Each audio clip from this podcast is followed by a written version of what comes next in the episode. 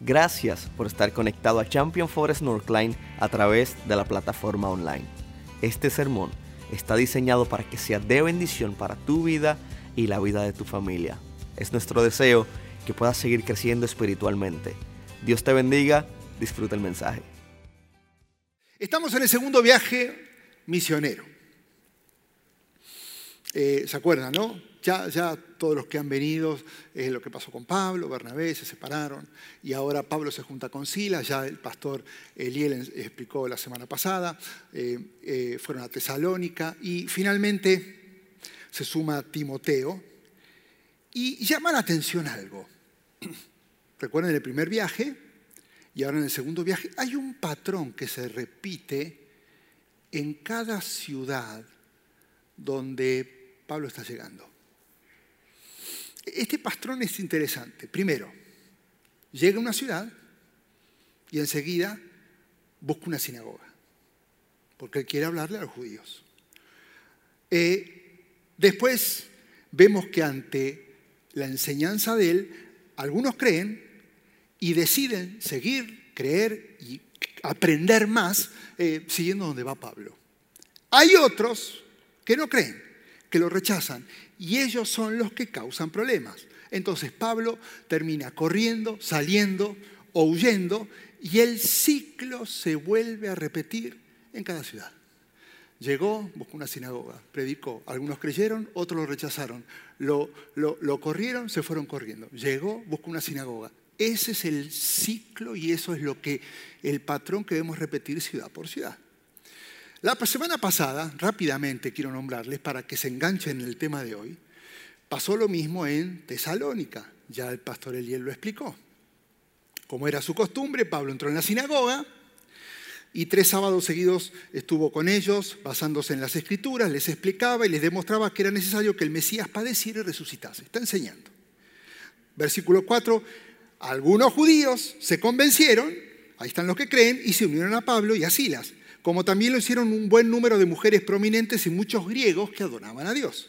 Versículo 17, pero los judíos, llenos de envidia, los que no creyeron, reclutaron a unos maleantes callejeros con los que se armaron una turba y empezaron a alborotar la ciudad. Es el patrón. ¿Cuál fue el resultado de esto? Eh, versículo 10, tan pronto como se hizo de noche, Silas hay que correr, Pablo hay que irse y se lo llevaron a Berea, otra ciudad. Llegan a Berea y otra vez el ciclo se repite. Es increíble. Tan pronto como se hizo de noche, los hermanos enviaron a Pablo y Silas a Berea, quienes al llegar se dirigieron a dónde? Otra vez a la sinagoga. Muchos de los judíos, algunos creyeron, y en también un número de griegos, incluso mujeres distinguidas, y no pocos hombres. Versículo 13, cuando los judíos de Tesalónica, los que lo habían perseguido, se enteraron de todo lo que está pasando en Berea, se fueron y volvieron a hacer lo mismo alborotaron, hicieron lío en las multitudes. ¿Cuál es el resultado de este alboroto? Lo mismo de siempre. Enseguida los hermanos enviaron a Pablo hasta la costa, lo sacaron a Pablo, pero Silas y Timoteo se quedaron en Berea. Los que acompañaban a Pablo los llevaron hasta Atenas y luego regresaron con instrucciones de que Silas y Timoteo se reunieran en él tan pronto como le fuera posible. Así que finalmente arrancamos con el tema de hoy. Pablo, eh, Silas y Timoteo se quedan en Berea y a Pablo se lo llevan hasta la costa, hasta Atenas. Hasta ahora, el ciclo ha marcado un patrón totalmente igual ciudad por ciudad. Por primera vez, este patrón se va a romper. Hmm, llegó a Atenas. Primeramente, hay una diferencia con todas las demás ciudades. Pablo está solo. Eh, Timoteo y Silas se quedaron en Berea. Así que él está solo y posiblemente se quedó a caminar por la ciudad para conocerla y observarla. Dice el versículo 17, versículo 16. Pablo estaba ahí mientras los esperaba en Atenas. Entonces, por primera vez, está solo. Esto es diferente. Y en segundo lugar, es la primera vez donde Lucas no escribe que está llegando a predicar a una sinagoga. Él, dice que Pablo está discutiendo en la sinagoga con judíos y con griegos que adoraban a Dios. Y dice que a diario hablaba, no predicaba, hablaba en la, plaza con los que se encontraban por allí. Por primera vez, no encontramos una descripción que diga que había nuevos creyentes, que había nuevos bautismos, ni en la sinagoga, ni en la plaza como resultado de sus enseñanzas. Algo había cambiado entre esta ciudad y todas las ciudades que había visitado. Ahora, necesito hacerte un poco de contexto de qué clase de ciudad era Atenas para que puedas entender qué es lo que está pasando y la estrategia de Pablo. Atenas era el centro intelectual del mundo. Imagínate Oxford, Harvard, Yale y Cambridge, todo en uno. Todos viniendo a estudiar, a crecer, porque era la ciudad donde se formaba intelectualmente. Atenas era la cuna de la democracia. Atenas era la ciudad donde filósofos como Aristóteles, Platón o Sócrates se juntaban en el famoso Areópago y allí debatían eh, acerca de la relatividad de la vida. Hmm. Atenas era el centro del arte, la arquitectura y eh, increíblemente era el centro del deporte y el atletismo, a tal punto que el estadio más grande deportivo estaba en Atenas y allí se desarrolló el primer Juego Olímpico. Atenas era diferente. En Atenas había miles de dioses. En el versículo 16, en la segunda parte, mientras él caminaba esperando en Atenas, dice, le dolió en el alma ver que la ciudad estaba llena de ídolos. Él antes de hablar, ahora él estaba observando. Ahora, mira esto, el historiador Plinio escribió en uno de sus escritos que en los días de Nerón, estos días, Atenas contaba con más de 25.000 estatuas que eran ídolos en las, en las vías públicas y otras 30.000 estatuas en el Partenón. Por eso, Pretonio, que era un escritor, él dijo que en Atenas era más fácil encontrar un ídolo que una persona. Atenas era diferente. Entonces la estrategia de Pablo debía ser diferente. Ahora, imagínate a Pablo caminando, mirando, llegó a Atenas, está solo, se quedaron Timoteo y Silas en Berea, aunque él les dijo que vengan para acá, así que tiene que hacer tiempo hasta que lleguen, y se puso a caminar. E-, él no era un simple turista. Él no está caminando simplemente para matar el tiempo. Él es un estudiante brillante de cultura.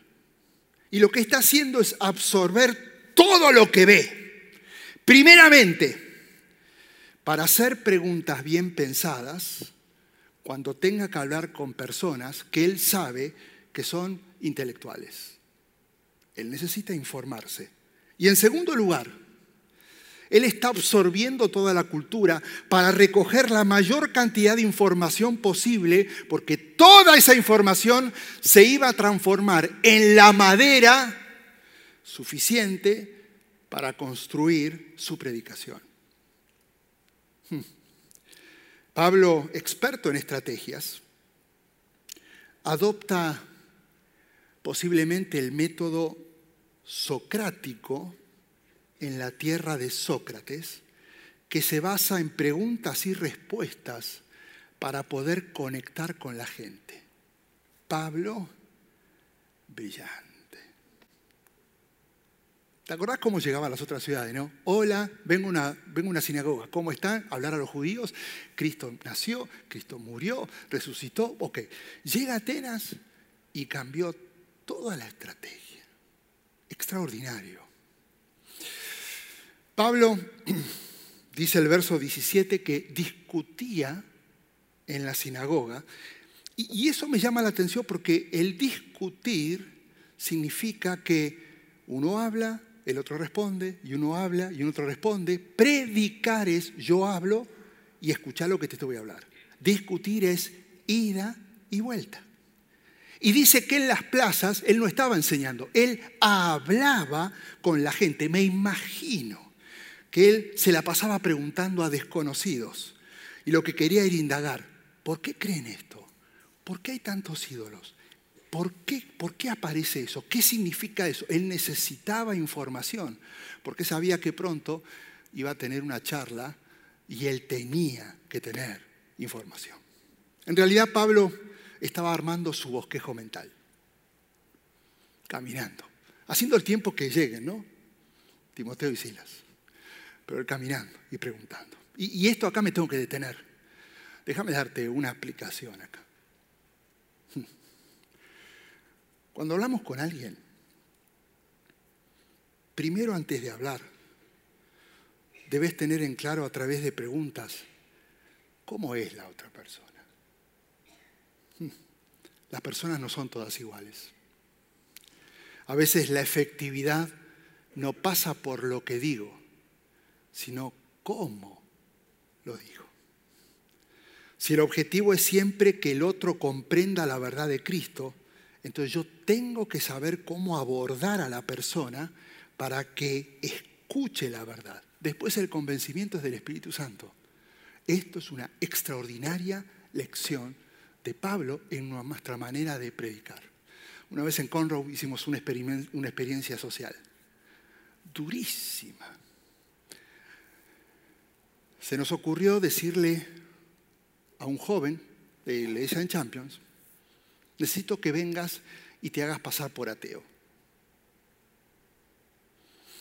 Necesito que digas que eras de Champion y que era la verdad, que tu familia es de Champion Forest pero em, que al estudiar física te diste cuenta que todo es una mentira.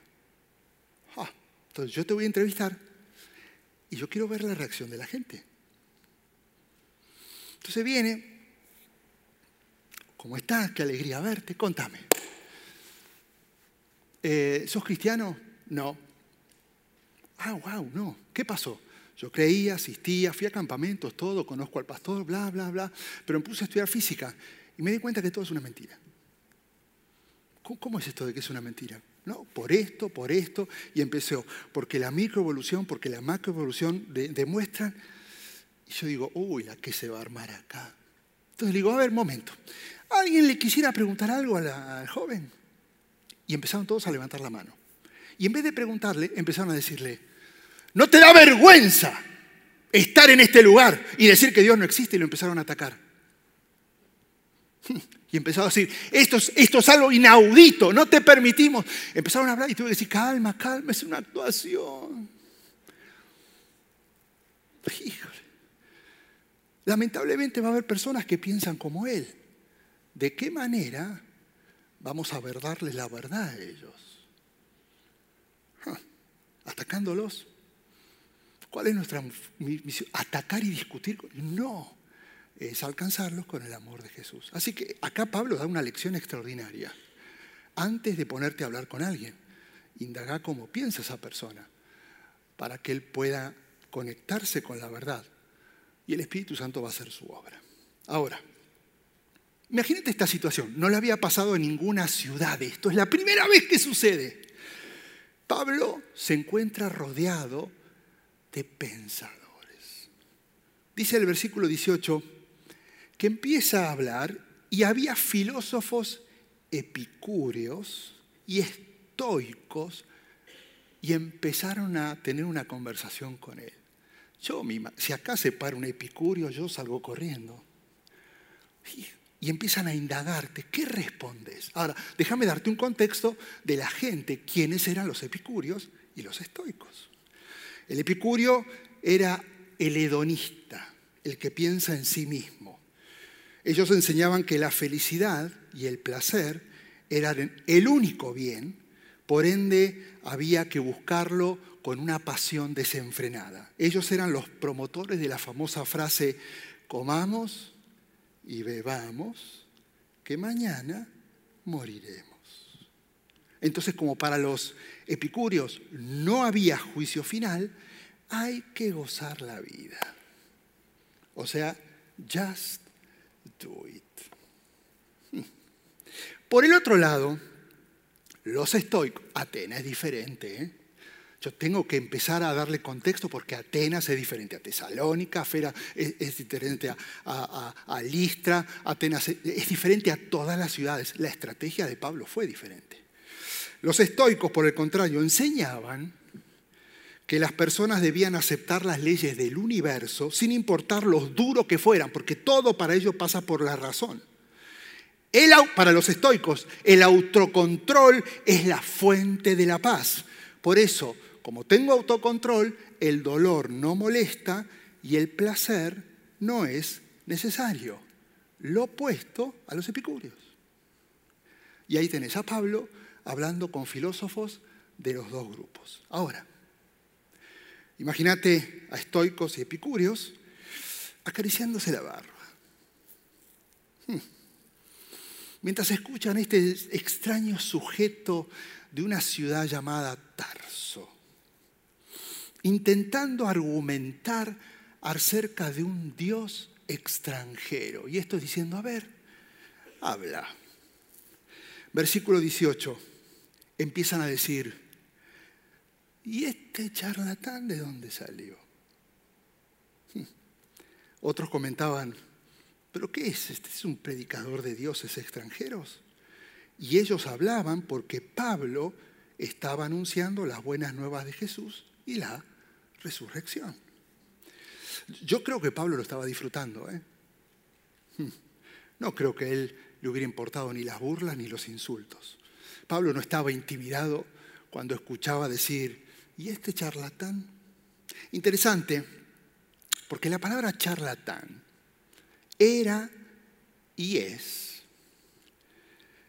un término bastante despectivo, que en su origen se refiere a un pájaro que agarra una semilla y la escupe sin digerirla. Escucha esto. Para el pensador, el charlatán era la persona que divagaba sobre ideas de otras personas sin entenderlas realmente. Por eso el charlatán tenía una mente de segunda clase, porque él no pensaba, sino que repetía lo que escuchaba. ¿Conoces algo? que le decís, qué charlatán, es que no sabe por qué lo que está diciendo, porque lo escuchó, lo dice. Entonces, él está ahora clasificando a Pablo como alguien que está hablando sin entender ni pensar ni reflexionar. Los historiadores dicen que estos filósofos siempre estaban buscando nuevos dioses que pudieran agregar a su templo y por eso están escuchando a Pablo tan atentamente, a pesar de considerarlo un charlatán. Porque siempre estaba este afán de decir, tiene que haber más dioses, tiene que haber más dioses. Y cuando venía alguien y presentaba esto, empezaban a indagarlo. Y evidentemente Pablo está tan convincente con lo que está diciendo, está tan seguro que lo que está diciendo, que en el versículo 19 lo sorprenden y los estoicos y los epicúreos se lo llevan a una reunión en el Areópago. Esto es, esto para hacer una película. El momento de Pablo había llegado. Se lo están llevando al Areópago. E, e, él ahora dice, yo no quiero una sinagoga, yo no necesito un púlpito. Ahora no me importa dónde va a ser, sino quién va a estar. Y este es el momento. Ahora, déjame darte contexto. Te expliqué quién era Atenas, te di contexto de la gente que había en Atenas, déjame hablarte un poco del contexto de qué era el Areópago. El Areópago era una colina, que es justamente esa, llamada por los romanos colina de Marte. Marte era el dios de la guerra. Y esa colina, que está en Atenas, está muy cerca de la Acrópolis. Ahora, El Areópago no solamente era un lugar, en ese lugar no había un templo, era un lugar alto, escucha bien, de reflexión. ¿Quién iba a esos lugares? Los filósofos.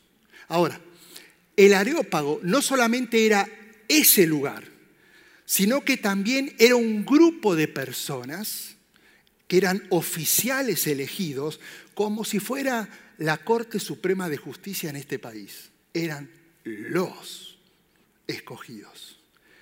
Era el Consejo Superior que no solamente se juntaban en ese lugar a debatir sobre leyes o a dictaminar juicios, por ejemplo, a homicidios, sino que también se juntaban ahí para intercambiar con otros filósofos, Platón, Sócrates, Aristóteles, nuevas ideas filosóficas, nuevas religiones y otras áreas del conocimiento y pensamiento humano. Escúchame bien, estar en el Areópago era el sueño más extraordinario de un predicador. Pablo se lo están llevando diciendo no lo puedo creer. No lo puedo creer. ¿Te, te recordás, Timoteo y Silas todavía están en Berea, está solo. Él empezó a hablar. Y de repente empieza a hablar, él vio, adquirió conocimiento y cuando empieza a hablar está hablando con autoridad, porque él sabe de lo que está hablando. Se enfrenta a filósofo y dice, venga para acá, vamos a la colina del pensamiento. Y se lo llevan al Areópago. Ahora él está frente a las mentes más brillantes del país. Es como si fuéramos invitados a predicar, imagínate, en la Cámara de Senadores o en la Cámara de Representantes, en la Casa Blanca, y decir, hable todo lo que tenga que decir. Imagínate esa oportunidad. Ahora, Pablo, interesante porque en el Areópago no había sillas. El Areópago era un lugar donde cada uno se paraba donde quería, donde alguien que iba a reflexionar pasaba al medio, comenzaba a debatir y los demás le preguntaban. Pasaban horas debatiendo, reflexionando sobre diferentes puntos de, filosóficos o religiosos y después bajaban. Pero los que subían ahí eran contados con las manos. Pablo ahora está en ese lugar privilegiado y comienza el interrogatorio. Y le preguntan, ¿se puede saber qué nueva enseñanza es esta que estás presentando? Porque, versículo 20, nos viene usted con ideas que nos suenan extrañas y queremos saber qué significan. Ah, esta ciudad es diferente a todas. ¿eh? Ahora te das cuenta por qué el patrón se rompe en esta ciudad. Imagínate el momento, Pablo mirándole a los ojos, digo, no puede ser que esté viviendo esto. Comienza en este momento enseñar uno de los sermones más estratégicos, más pensados, más elaborados, más extraordinarios que vamos a leer en la Biblia. Y esto es lo que yo quiero que te lleves. La forma que él presentó una vez de estudiar y de ver el contexto.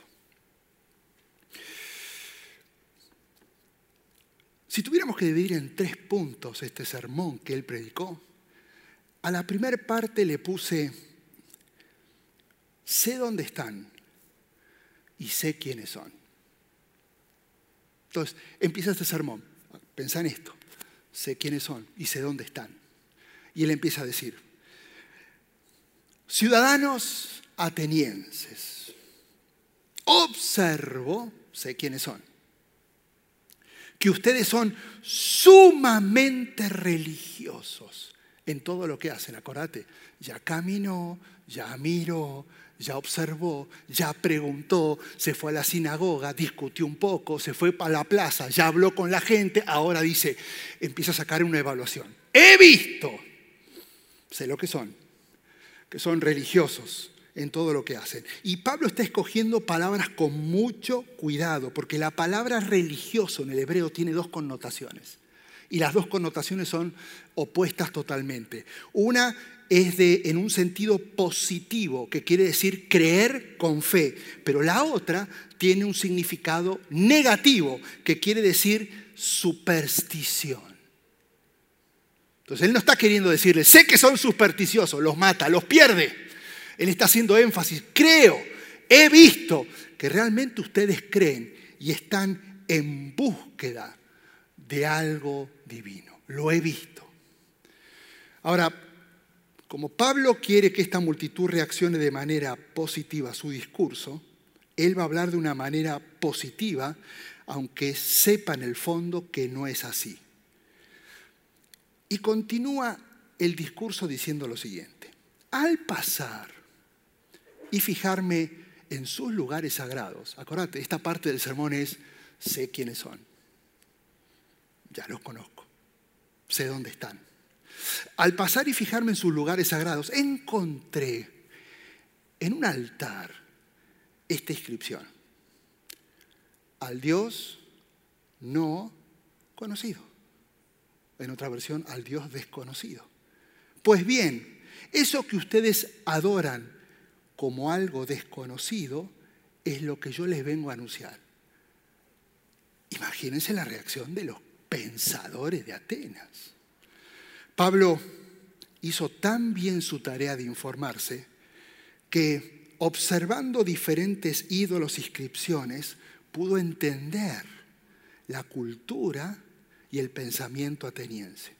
Escúchame esto, no olvides, no olvides. Pablo está tratando de conectar con los oyentes, mostrándoles dónde están y quiénes son, para después guiarlos a dónde deben ir. Primero está diciendo, sé quiénes son, sé dónde están, ya los he visto, ustedes son religiosos realmente. Y Él está preparando el puente para ahora explicarles a dónde deben ir. Una de las inscripciones escritas en una de las estatuas les llama la atención. Al Dios no conocido. Ellos en realidad adoraban, pero no estaban conociendo lo que adoraban. Por eso era desconocido. Ninguno de esos dioses satisfacía a las personas. Sus vidas, por más que adoraban, seguían vacías y seguían en búsqueda de algo más. Todo lo que podían hacer era, era adorar a un Dios, pero definitivamente no lo conocían. Y llama la atención que a pesar de que no sabían nada del Dios, lo adoraban. Evidentemente están en búsqueda de algo. Ahora Pablo los sorprende, no presentando a un nuevo Dios, sino diciéndoles, a ese yo lo conozco. Fascinados por las palabras, todos comienzan a escuchar lo que Pablo enseña y todos quedan impactados no solo por lo que dice, sino cómo lo está diciendo, porque Pablo no los está ni atacando ni insultando. Él comenzó a hablar de lo familiar. Vi algo que creo que ustedes conocen porque yo sabía dónde estaba esa estatua con esa inscripción. Y ahora los está llevando a algo no familiar. Ustedes los desconocen, pero yo sí lo conozco. Pablo fue tan sabio que esta mención del Dios desconocido preparó el camino para que pudiera hablar ahora del Dios conocido. Es, es, extraordinario. Dios no conocido. Él buscó el puente para ahora empezar a hablar de lo que él conocía. Él mismo construyó este puente y ahora comenzó a explicarles en el versículo 24, ahora que sé dónde están, déjenme decirles a dónde tienen que ir. Y empieza a decirles, el Dios que hizo el mundo y todo lo que en él, es Señor del cielo y de la tierra. Dios no vive en templos construidos por hombres, ni se deja servir por manos humanas como si necesitase de algo. Por el contrario, Él es quien da a todos la vida, el aliento y todas las cosas. Momento. Eh, los pensadores están escuchando. ¿Quién es este Dios desconocido para los atenienses? Es el verdadero Dios. Es el único Dios, el que creó el mundo, lo que en él hay. Él es el dueño, el Señor de la tierra. Por eso no habita en templos. Él es Dios. Esto imagínate, para los, para los pensadores esto es un manjar. ¡Wow! ¿De dónde sacó todo esto? Pablo sabe que los atrapó. Y continúa. De un solo hombre, versículo 26, hizo todas las naciones para que habitaran toda la tierra y determinó los periodos de su historia y las fronteras de sus territorios. Escúchame esto, no solo Dios es omnipotente, sino que es soberano. Él establece las fronteras, Él fija los límites, los mide y los controla. Se le salen los ojos a los pensadores. No puede ser, no lo conocíamos. Él es Señor.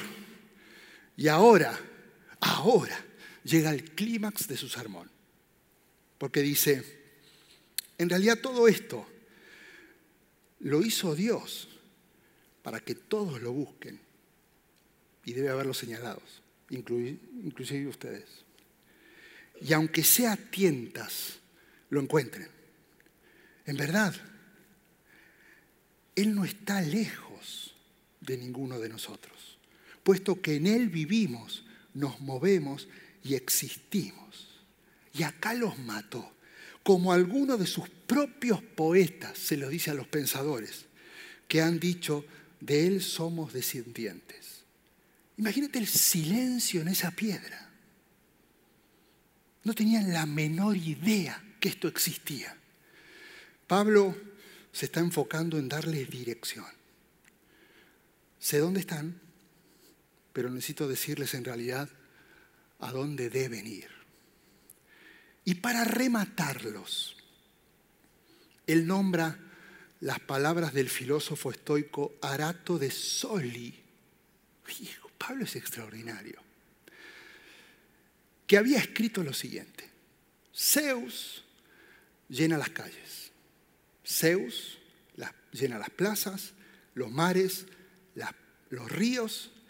En todo necesitamos a Zeus. Somos linaje y descendiente de él. Te recuerdo el versículo 28, algunos de sus propios poetas han dicho, de él somos descendientes.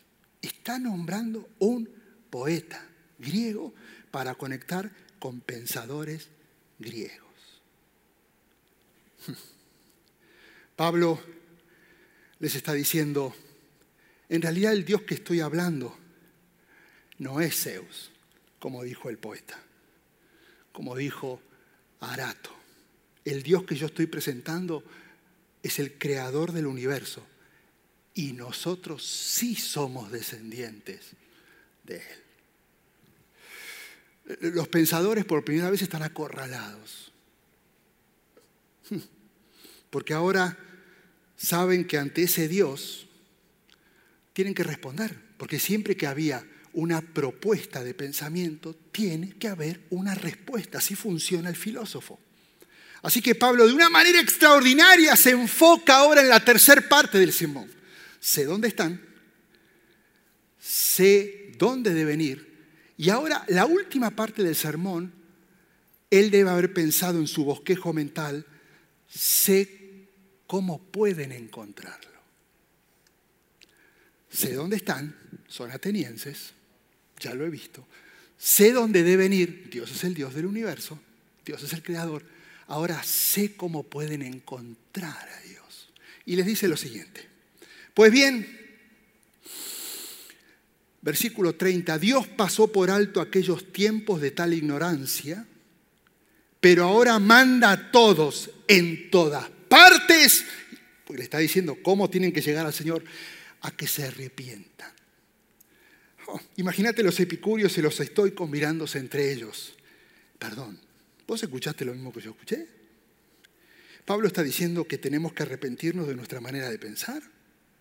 E, él se está atreviendo a decirle que tenemos que renunciar a todo lo que tenemos y todo lo que logramos en Atenas con tantos años de estudio. Nunca un pensador se había sentido acorralado por alguien. Pablo está listo para el guamazo final.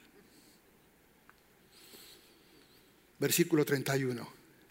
Dios ha fijado un día en que juzgará al mundo con justicia por medio del hombre que ha designado.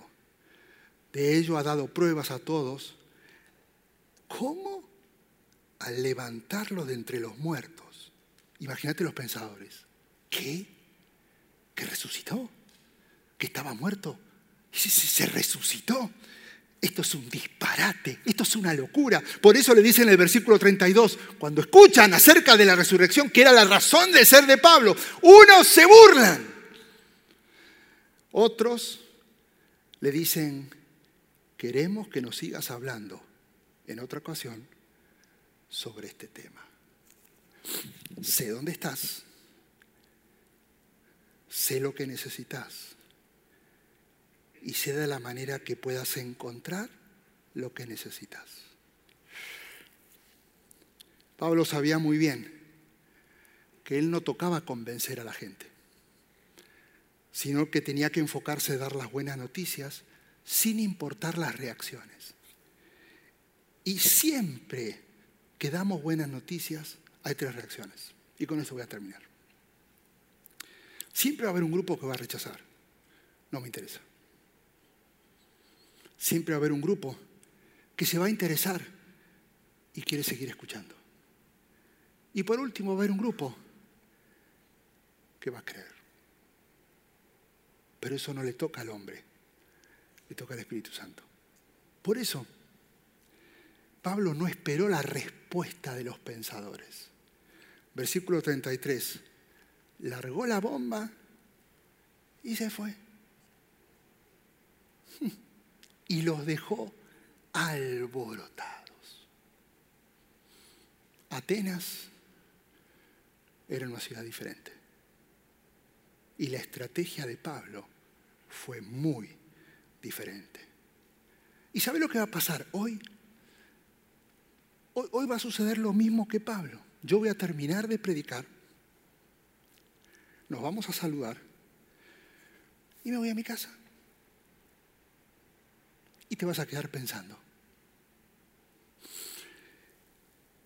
Y antes de que yo me vaya, necesito decirte lo mismo que Pablo le dijo a los pensadores. Sé dónde estás. Tal vez estás solo. Tal vez tenés todo lo que alguien desea tener, pero te sentís vacío. Tal vez tenés todo lo que soñás, pero no tenés esperanza, porque el futuro te aterroriza. Las noticias dan miedo. Sé dónde estás. También sé a dónde deberías ir. Deberías ir y tomar la decisión más importante de tu vida que es tener plenitud en Jesús. Y déjame aclararte algo, el seguir a Jesús no va a ser fácil, pero todo lo que va a ser y lo que estaba vacío va a ser lleno con Él y vas a tener esperanza. Ahora déjame terminar con el tercer punto. Sé de qué manera esto lo podés obtener. Simple. Creer que Jesús murió y al tercer día resucitó y murió por amor para perdonarnos y resucitó para darnos vida eterna. ¿Lo crees?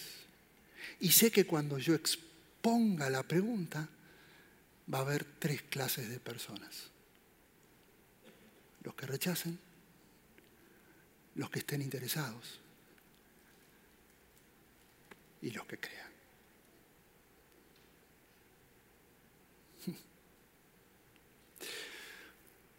Y yo quiero que cierres tus ojos un instante. Porque en una enseñanza y una predicación, acá, hasta acá es donde llega el que está enseñando.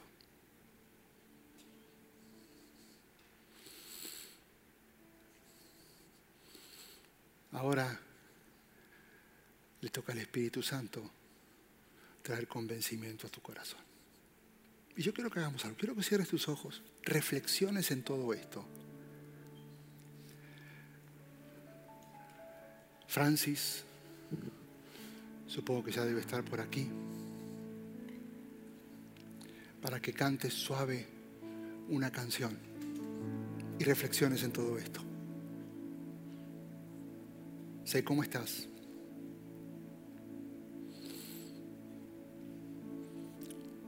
Como Pablo, yo sé dónde deberías hacer y qué decisiones tomar. ¿Y sabes qué? Sé cómo tenés que hacerlo. A través de la decisión más extraordinaria de tu vida, que es creer simplemente que Jesús murió y resucitó. Y lo hizo porque te ama. Porque te ama. Y Él ocupó tu lugar. Y por creer nos espera vida eterna, esperanza, seguridad, confianza en el Señor. Cerra tus ojitos. Francis. Con nosotros hoy. Esperamos que el sermón haya sido de bendición para tu vida y que el Señor haya hablado a tu corazón. Si todavía no has aceptado al Señor Jesús en tu vida, quisiera invitarte a que hagas esta oración junto a mí, la oración más importante que un ser humano puede hacer. Repite después de mí, Señor Jesús, hoy te acepto en mi corazón y te reconozco como mi único y exclusivo Salvador. Escribe mi nombre en el libro de la vida. En el nombre de Jesús. Amén. Nosotros creemos que si hiciste esta oración, vas a poder disfrutar de una eternidad junto a nuestro Padre Celestial en el lugar que ya Él ha preparado para nosotros. Quisiera invitarte a que nos puedas acompañar a Champion Forest Northline. Para más información puedes ir a championforest.org diagonal Northline. Dios te bendiga, te espero la próxima semana.